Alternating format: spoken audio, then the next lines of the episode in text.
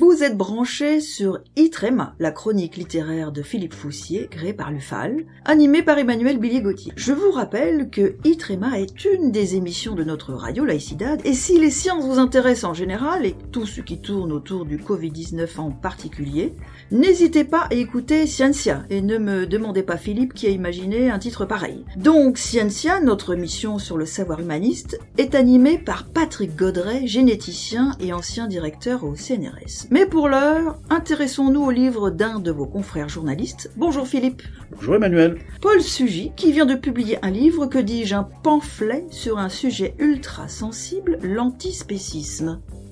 I. Tréma, la chronique littéraire de l'UFAL, l'Union des familles laïques.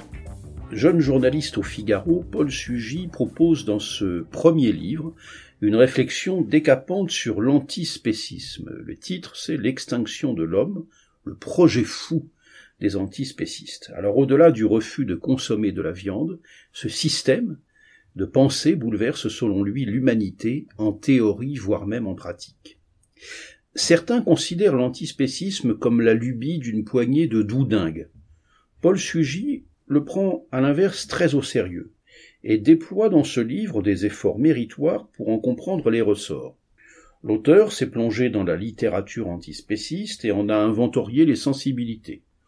Les nuances d'appréciation existent entre diverses tendances, même si tous ses partisans s'accordent pour prôner, en gros, le refus d'une discrimination fondée sur l'appartenance d'un individu à une espèce.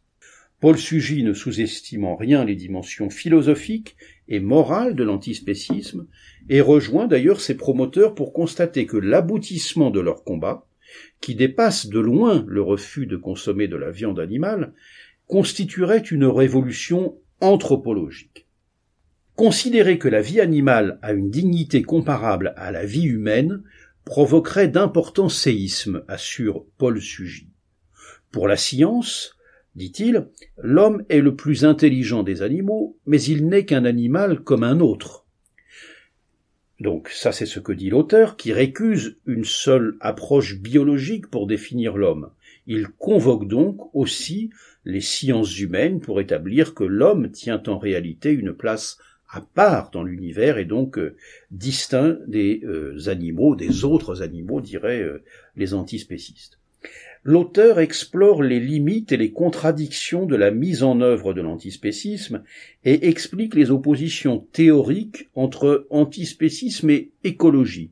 Le premier, dit-il, entend modifier un ordre naturel que la seconde, l'écologie, au contraire révère, résume-t-il. Il se penche sur les différences entre les animaux domestiques, les animaux sauvages et les animaux dits liminaires et revient notamment sur les échanges assez récents au Conseil municipal de Strasbourg sur la protection des punaises de lit et des rats tels qu'il avait été euh, invoqué par euh, des élus écologistes. Itrema, la chronique littéraire de l'UFAL, l'Union des familles laïques. Dans le livre de Paul Sugy, n'est-il pas aussi question de marxisme? Ah Oui, en effet. Paul Sugy relève que la pensée antispéciste, à l'instar pardon des gender studies, vous savez, ces, ces, euh, ces études venues des États-Unis, exerce une extraordinaire influence sur le milieu universitaire français. Il souligne aussi que certains de ses promoteurs, comme le très médiatique Émeric Caron, entendent faire de cette doctrine le marxisme du XXIe siècle, les animaux étant assimilés à de nouveaux esclaves à affranchir ou à de nouveaux prolétaires à émanciper.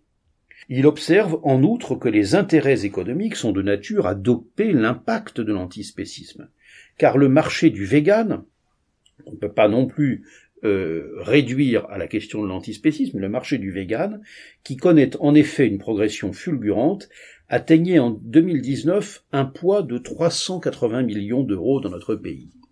Seulement voilà, Paul Sugy assure que la pensée antispéciste ne constitue pas une génération d'idées spontanées, et qu'elle est arrimée à un corpus théorique ancien.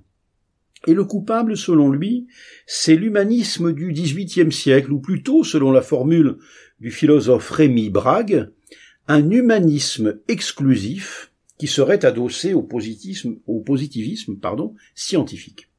Si l'auteur dresse le constat convaincant d'une doctrine antispéciste inscrite dans un antichristianisme revendiqué, il assure parallèlement que les philosophes du XVIIIe siècle ont eu pour objectif d'ébranler les fondements de la civilisation occidentale. Rien de moins.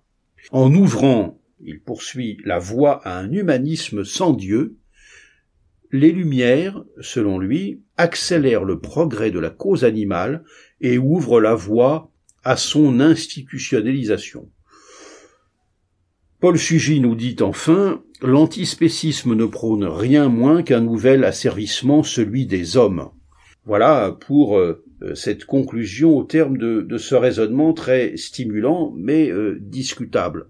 Parce que flageller les lumières pour étayer, pour étayer pardon, ce postulat constituera peut-être pour le lecteur le point faible de la démonstration. Voilà pour ce petit livre de Paul Sugy, L'extinction de l'homme, le projet fou des antispécistes aux éditions Talendier, 208 pages, 17,90 euros.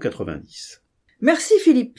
Et n'oubliez pas, chères auditrices, chers auditeurs, d'écouter Itrema partout et tout le temps en terrasse, sur la plage, dans le train. Ce sont six minutes pour tout savoir sur l'actualité littéraire, en lien avec la République, la liberté de conscience, l'humanisme, le combat social, le combat laïque.